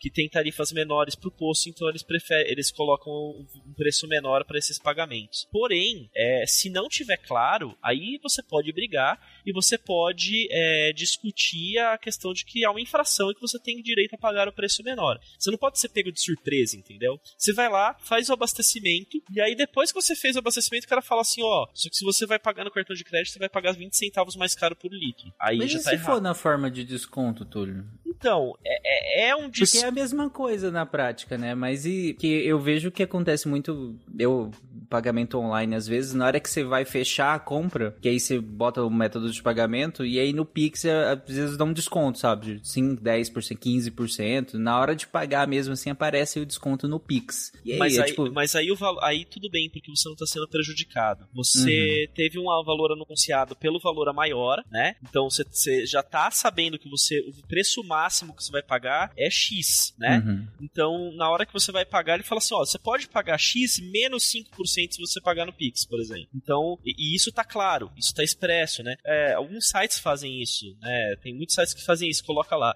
é, menos 5% no Pix. Já fica claro ali. Então, se você quiser pagar no Pix, eu te dou um descontinho. Entendi. Inclusive, Aí é considerado Pix, uma diferenciação, né? Um desconto mesmo, né? É um desconto, é um desconto. E, e mesmo, mas mesmo essa diferenciação, ela pode acontecer de, atualmente, né? De acordo com a lei vigente, é, se ela tiver explícita. Se ela não tiver explícita essa diferenciação, não pode acontecer. Mas outro ponto que é importante falar: uh, os estabelecimentos eles podem não aceitar alguns métodos de pagamento, né? Você pode hum. ter algumas condições, desde que seja razoável, o, o, e o estabelecimento estiver lá na cara, lá na porta dele, falando: olha, você nem, nem começa a consumir nada aqui meu, porque se você não tiver esse método de pagamento, que é só isso aqui que eu aceito, né? Não tem nada de, de errado nisso, né? O estabelecimento falar, ó, oh, não quero aceitar cheque, eu não aceito cheque, uhum. né? Alguma coisa assim, por exemplo. Tem estabelecimentos que fazem isso, né? Sim, eu me espantaria quem aceita cheque hoje no Brasil, né? Então, é verdade. Aí, é. tem que ter uma faixa lá, a gente aceita, tá? Cheque. E se eu vou nessa loja, então comprei meu produto, foi tudo bem, não tive diferenciação de preço, estou feliz e tudo mais. Mas deu algum problema, deu defeito, seja lá qual for o produto. Tem alguma coisa, algum dispositivo legal sobre prazo máximo para devolução, troca do produto ou vai de acordo com a política da própria loja? É, inclusive, eu, só complementando a pergunta aí do ouvinte, é, eu já vi muita gente falando, tipo, ah, se você for comprar alguma coisa em, sites talvez menos tão confiáveis assim online, paga no, no, cartão porque é mais fácil da empresa te tornar, porque se for no Pix, perdeu. E aí, é assim mesmo? Sim e não, né? Porque realmente, essa. essa vamos, vamos primeiro responder a primeira pergunta, uhum. né? É, você tem questões aí de, de problemas, né? Defeitos no vícios, né? Legalmente falando, defeito e vício é diferente, tá? Defeito é aquilo que pode causar um dano direto a você. Tipo, sei lá, alguma coisa pega fogo na tua mão e te machuca, né? Sei lá, tipo, o celular pegou fogo no teu bolso, né? A gente viu o que acontecer aí nos casos anteriores. E aí é defeito, e aí cabe o, né, indenizações por esses, por esses danos causados. Agora, vício, né, que a gente tá falando que, é, que seria o, o, nome técnico dessa situação, o vício ele já é diferente. E aí você, ele vai depender do, do, do tipo de produto que você tá falando. Pela regulamentação do direito do consumidor, você tem, dependendo da durabilidade dele. Produtos não duráveis, você tem 30 dias para reclamar vícios aparentes de fácil constatação. E para bens duráveis, 90 dias. Essa classificação de bens duráveis e não duráveis, ela não é prevista em lei, mas ela vai estar tá prevista em outras regulamentações de acordo com o tempo de durabilidade razoável daquele produto. Um carro, por exemplo, você pode considerar ele como um bem durável, né? Agora já outras coisas, como sei lá, um produto que você usa no seu dia a dia, uma roupa, ele pode entrar como não durável, tá? E aí vai, vai depender desses vícios e aí você pode sim reclamar. É, só que você pode ter também também os vícios ocultos, né? Quando alguma coisa está oculta, você só vai esse seu prazo só vai contar a partir daquele do momento em que o vício se tornar aparente, a partir do momento que você descobriu o defeito. Então, por exemplo, sei lá, comprei um carro, passou 90 dias, não falei nada, mas sei lá, 100 dias depois que eu comprei o carro, eu descobri um defeito ali num um, um vício, né? Tecnicamente falando, descobri um vício ali que está dando um problema no meu carro que era uma coisa pré-existente, aí eu posso reclamar e ele na, é, o meu direito nasce a partir do momento que eu descobri esse problema. É, tem empresa que limita muito em relação a a abrir, né? Só que como você colocou, tem produto que, que eu compro e, e tipo, eu preciso abrir pra, pra testar, pra ver se... E tem algum, alguns vícios que vão surgir com o uso, né? Não tem como Exato. saber que o meu fone de ouvido, na hora que eu, que eu vou utilizar, ele tá estourado, tem algum problema. Eu preciso abrir a embalagem, rasgar tudo, abrir, colocar para funcionar e tal. E tem empresa que fala que não, não aceita devolução ou troca se tiver a, a, se a embalagem estiver aberta, violada, enfim. Aí não faz sentido isso, né? Não, não tem, na, legalmente não, não, faz o menor sentido, assim, não, não, tem, não tem nenhum motivo para eles poderem limitar. E até porque, ah, eu, eu, não quero trocar porque eu preciso da embalagem de, é, razoável. Você fala assim, tudo bem, mas o seu produto viciado você não pode vender para terceiro, né? Ou você vai ter que vender com abatimento de preço, então você já perdeu o valor do uhum. produto. Então não faz o menor sentido isso, entendeu? É, é, essa, essa limitação não tem nenhuma base legal. Uhum. E eu, no limite, eu só posso trocar se tem o vício. E se eu quiser trocar porque me deu na telha. Aí vai depender de fato da política da loja. Hum, sim e não, tá? Para compras feitas pela internet, a gente tem aqueles famosos sete dias, né? Os sete dias eles estão. E, isso a gente está falando também, lembrando, sempre do, do direito do consumidor, tá, pessoal? Uhum. Não, tô, não tô falando aqui da, da, do Código Civil das compras normais. Nos sete dias, eles estão previstos é, no artigo 49 do Código de Defesa do Consumidor. E ele se aplica para a internet porque ele, o, o, Código de Defesa do Consumidor ele fala que você pode desistir de uma compra dentro de sete dias, tá? E é desistência mesmo, desistir, não quero mais. Uhum. Devolvi, né? É, do, desde o dia que você assinou um serviço, né? Ou recebeu um produto ou serviço, você pode apresentar essa desistência. Quando ela for ocorrer fora do estabelecimento comercial, quando a compra é por telefone, é feita por telefone, ou quando alguém vem na sua casa te vender, né? Tipo, vou dizer assim, o vendedor que bate na sua porta e vai vender na tua casa, né? Que era muito comum aquele pessoal que vendia filtro de água, né? Antigamente. Nossa. Enciclopédia Barça. Enciclopédia, Enciclopédia Barça era aquele povo que vendia na escola, né? Sempre tinha lá o cara que vinha. E em casa também. E em casa, em casa. Então, assim, esses casos, sim, vale sete dias para desistência. Agora, se você vai até a loja comprar, você não tem esse direito. O que acontece é que as lojas, por prática de mercado, aceitam fazer essas coisas. Por exemplo, sei lá, comprei uma roupa. Então a loja tem lá um prazo para você poder trocar roupa. Às vezes até, até maior do que sete dias, né? Muitas empresas aceitam ficam lá 15 dias, 30 dias para você poder fazer a troca. Eu mesmo comprei uma bota esses dias, o pessoal me deu 30 dias para trocar a bota, né? E, uhum. e, mas aí é muito a política da loja mesmo, tá? Legalmente falando, se você vai comprar a loja, você não tem direito à troca. A, a, a, troca, não, perdão, não tem direito à desistência, até inclusive errou. A não ser que você constate que teve um defeito, né? Teve um defeito, teve um vício ali, você pode reclamar e pode pedir substituição do produto. Agora, uhum. se não, sete dias e ponto, né? Uhum. Agora, a questão do, do, do método de pagamento dentro das lojas confiáveis ou não. Aí, gente, aí é aquela coisa, né? Também a gente não consegue fazer milagre, né?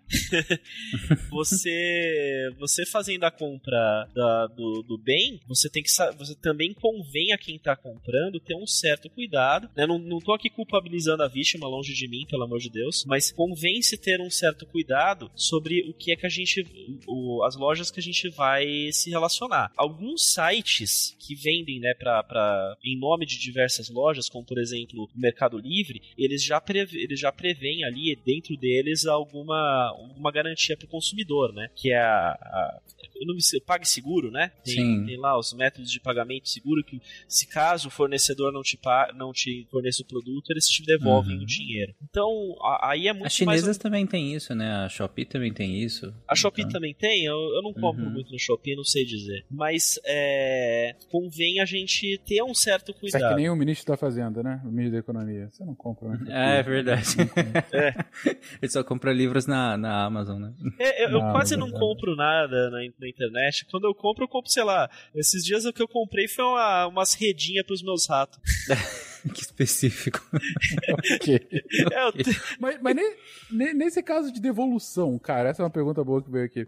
É, eu comprei um produto online, e aí deu defeito. Aí eu enviei de volta pelo correio porque eu tô, tô devolvendo. E aí o produto de alguma forma é extraviado, sei lá, aquelas coisas de correio, o seu produto foi roubado, sabe, Curitiba. coisa assim. É, ou parou em Curitiba e morreu lá. Quem é que me ressarce nessa? seria o próprio fornecedor, porque você não tem responsabilidade por isso, né? É, Seu produto foi extraviado, você não tem a menor responsabilidade de ter que lidar com, com esse extravio. Cabe a- a- ao fornecedor do produto, é, ele, tem, a- ele tem a obrigação, ele tem a responsabilidade que ele chegue até a sua mão, né? Uhum. Então, situações como essa, sim, ele tem que te devolver o valor pago ou te mandar outro produto. O que acontece muitas vezes aí com o pessoal que faz compra pela internet com empresas no exterior é que a empresa ela fala assim: ó, bom, eu não, não vou te pagar porque sei que se eu não pagar você não vai conseguir me cobrar. Então, Uhum. Ah. te vira, entendeu? Isso acontece normalmente com, com empresas que vendem produtos. Agora, quem presta serviço no Brasil, empresas como, por exemplo, sei lá, vou pegar um exemplo, o Uber, né?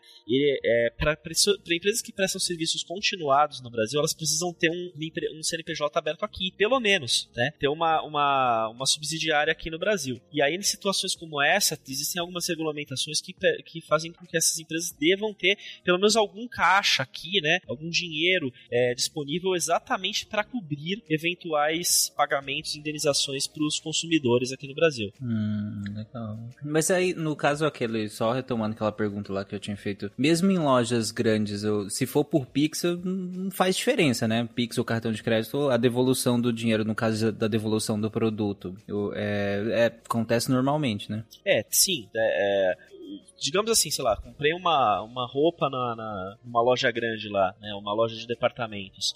Se eu conseguir constatar um problema, um defeito, alguma coisa nesse, nesse sentido, eu levei o produto lá, demonstrei o defeito, eles têm que te devolver, né? Uhum. E tem que, tem que ser devolvido exatamente do, do, do modo. E na hora, assim, né? Não é assim, ah, vou te devolver daqui a dois meses. Tá errado, né? A devolução ela tem que ser Uhum. imediata. Uhum. É. Sim, é o que a Amazon faz geralmente, no máximo eles falam assim, ah, vamos devolver na próxima fatura, assim, mas... É, é, existem algumas razoabilidades, né? Ah, Quando devolver na próxima fatura, ele vai ser lançado como crédito no seu cartão. Isso pode acontecer. sim. Nós vamos comprar agora o, o produto unitariamente, ou melhor, eu vou comprar vários produtos unitariamente, como por exemplo papel higiênico, eu vou comprar unitariamente, e vou comprar os produtos que eu achar aqui como venda casada unitariamente, e você vai passar no caixa para mim, tá bom?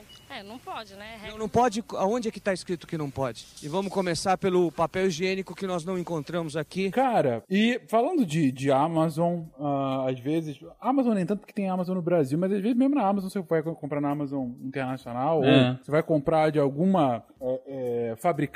Isso é muito comum pra computador, né? Vou comprar um, um computador, sei lá, da Dell, e, e aí, ou eu comprei lá fora e veio pra cá, ou eu viajei pra fora, comprei lá e trouxe pro Brasil e tudo mais. E aí, com a minha sorte, deu um problema. Dois meses de uso, deu um problema e tudo mais. A assistência técnica, caso exista no Brasil, ela tem que me atender, mesmo que eu tenha comprado esse computador fora? Olha, isso é, é complicado. Vai, é, quando você tem situações de, de produto produtos comprados no exterior, a gente tem algumas, algumas situações onde você pode sim exigir, né? É, e outras que não. Teoricamente, previsto na lei, você pode dizer que cabe, né? Esse, esse direito, é, essa responsabilidade. Tem algumas interpretações legais que, que entende que se você tem uma aqui no Brasil a assistência técnica para aquele produto e a comercialização é global, você pode sim exigir essa assistência. O que você não vai conseguir, talvez, são todas as regras de garantia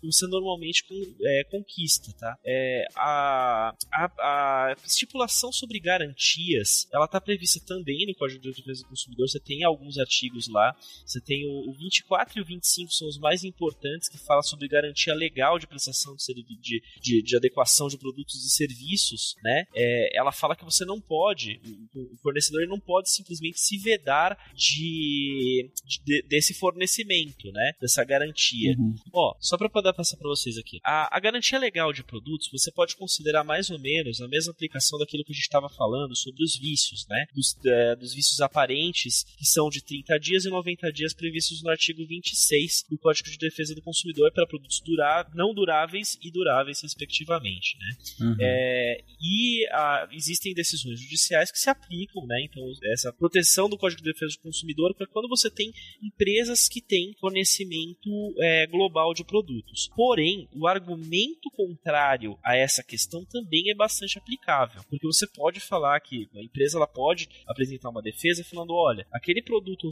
que, que você comprou fora do Brasil, é, ele é um produto um pouco diferente, as condições de fornecimento são diferentes, então eu não presto uhum. garantias nesse sentido. Embora legalmente exista muito argumento nesse sentido, pode haver uma discussão. Então, o, o que eu estava vendo, assim, e aí é mais um conselho do que uma, uma orientação jurídica, é o seguinte: é, hoje tem que, é, vale a gente dar uma olhada para ver se o valor que a gente está pagando no Brasil está compensando. Eu, fui, eu tava querendo comprar um Nintendo Switch, né? Eu dei uma olhada no, nos valores esses dias. E eu vi que tá quase a mesma coisa, Estados Unidos e Brasil, né? Se você fosse comprar no exterior e tal. Tem um amigo no Canadá também, eu tinha perguntado para ele também sobre isso. Eu falei assim: olha, quanto é que tá aí, né? Vale a pena eu pedir pra você me mandar, mandar pelo correio? Ele falou: olha, cara, olhando o, o, a cotação da moeda não tá valendo. Então, é. Sim, mas aí existe previsão legal que fala que sim, é, você pode considerar uma, uma continuidade da prestação de, do, da, da relação de consumo com a empresa aqui no Brasil, mesmo que você adquira alguma coisa lá fora, mas ainda é uma prática que está que tá em, em discussão. Tem decisões judiciais favoráveis ao consumidor, mas isso pode ser uma coisa um pouquinho um terreno mais perigoso aí para quem quiser discutir. Agora um ponto que é interessante falar, você tem a questão também da vida útil do produto, tá? Eu vou aproveitar e vou falar de outra coisa. É, tem o que aconteceu aí esses dias aí com um colega meu, é que ele tinha comprado um óculos da Chili Beans e aí ele teve um problema lá que ele precisou, quebrou um pedacinho do óculos e ele mandou consertar.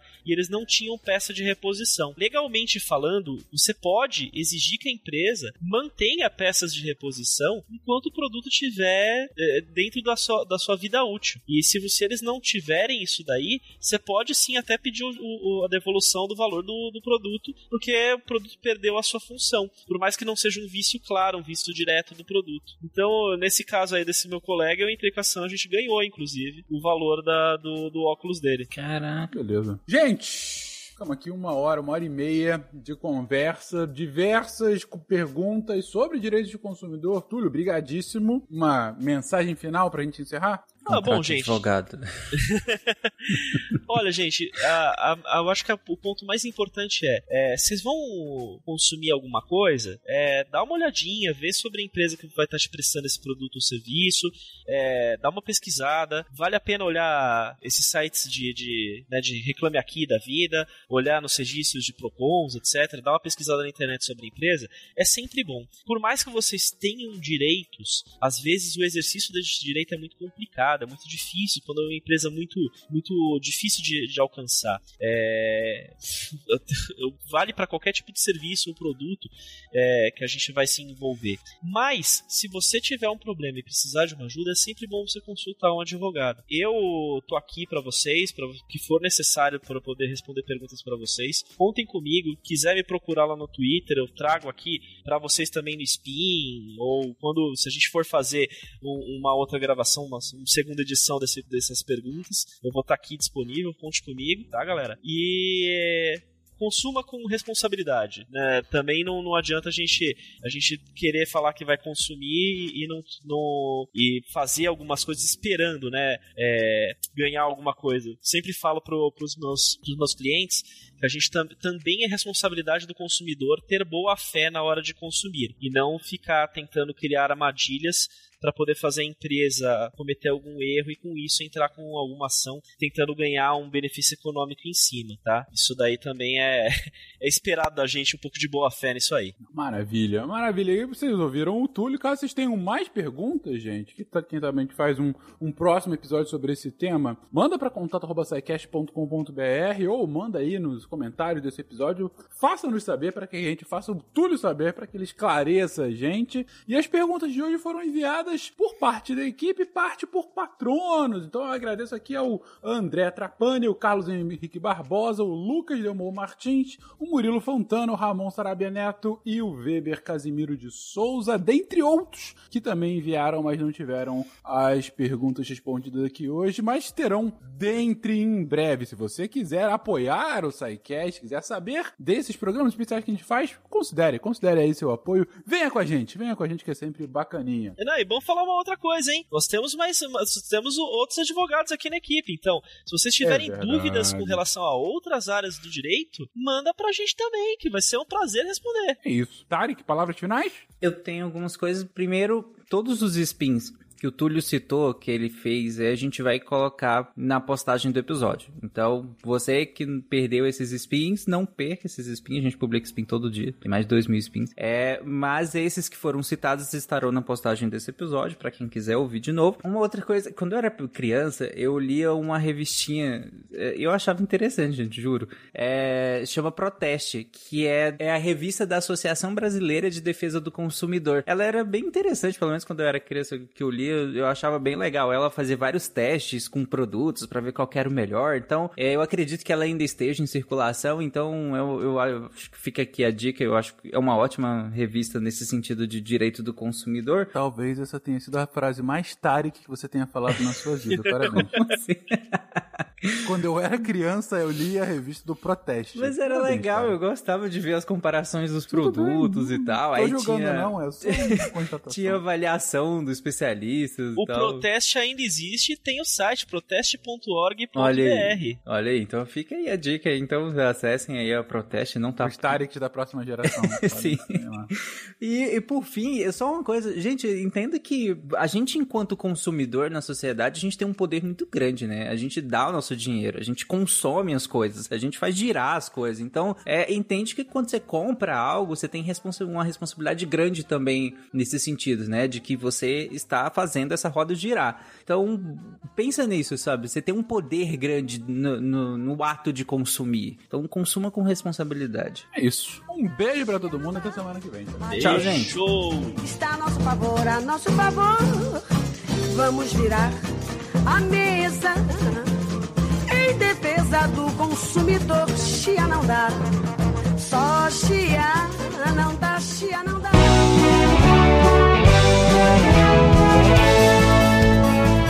Chegamos na sessão de recadinhos do SciCast. Eu sou a Jujuba, passando aqui só para avisar que se você ouvinte quiser ajudar o projeto a continuar divulgando ciência de forma divertida, você pode através do PicPay, Padrim ou Patreon. Além do SciCast, você ajuda a manter outros projetos da casa e a manter o site também, com a nossa produção diária de textos incríveis. Caso você ainda não tenha visto, a gente editou o patronato para esse ano. Temos novidades bem legais esperando por vocês. Os nossos lindos patronos que apoiam e amam o projeto tanto quanto a gente. Os links vão estar aí no post. Fora isso, se você quiser entrar em contato com a gente para dúvidas, sugestões ou, enfim, recadinhos quaisquer, é só mandar e-mail para contato@sicast.com.br. Por hoje é só e eu encontro vocês na semana que vem. Tchau. Atenção para o informe semanal dos textos da semana. Eu já estou aqui com o microfone improvisado, estou fora de casa, mas vim para trazer, falar um pouco dos excelentes textos que tem essa semana. E essa frase vai ficar meio babaca porque eu não planejei direito. E o primeiro texto é meu, um vislumbre da gramática chinesa, parte 2. O texto do André Trapani, que sou eu. A gente já tinha saído a parte 1, né, na sexta-feira, e agora a continuação, que eu vou falar de uma coisa bem interessante da gramática é, chinesa, que a gente não tem algo tão parecido aqui no português, que são as partículas, né? Partículas que formam perguntas, que formam relações de posse e como que elas simplificam a gramática chinesa. Então confere lá e confere, já aproveita também confere o texto que saiu na quarta-feira da Fernanda Ribeiro, o YouTube da desinformação, que ela vai discutir como que fake news, conteúdos enganosos, anticientíficos ganham espaço nessas plataformas e um espaço muitas vezes de certa forma oficializado lado a discussão está muito interessante, dá uma conferida e já passa também no texto da sexta-feira para falar que fala de um assunto muito do nosso dia a dia. A Isabela Fontanella veio com pague mais e leve menos. Isso é reduflação. Para quem não conhece, não é familiarizado com o termo, mas pelo título acho que dá para pensar o que que é. São aqueles produtos que vêm, que diminuem a quantidade para, mas mantêm o preço, né? Para aumentar o preço, é, para não aumentar o preço, diminuir a quantidade, o que no fim dá na mesma, uma forma de inflação em que ela vem falar de alguns aspectos tanto é, comerciais, econômicos, morais, legais e tá muito interessante. Esses textos e mais, muito, muito mais, você encontra em www.deviante.com.br. E você também pode vir se tornar um redator deviante. Manda e-mail para contato.scicast.com.br e vem ajudar a fazer a ciência cada vez mais divertida. Eu sou o André Trapani, reduzindo a desinformação e apagando a luz da Torre Deviante. Se a ciência não for divertida, tem alguma coisa errada. Tem que ser divertida. A coisa mais divertida que tem é a ciência.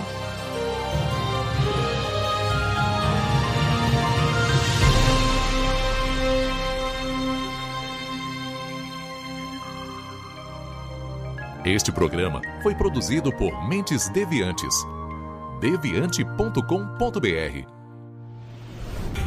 Este programa foi editado por Tapcast. Edições e Produções de Podcast.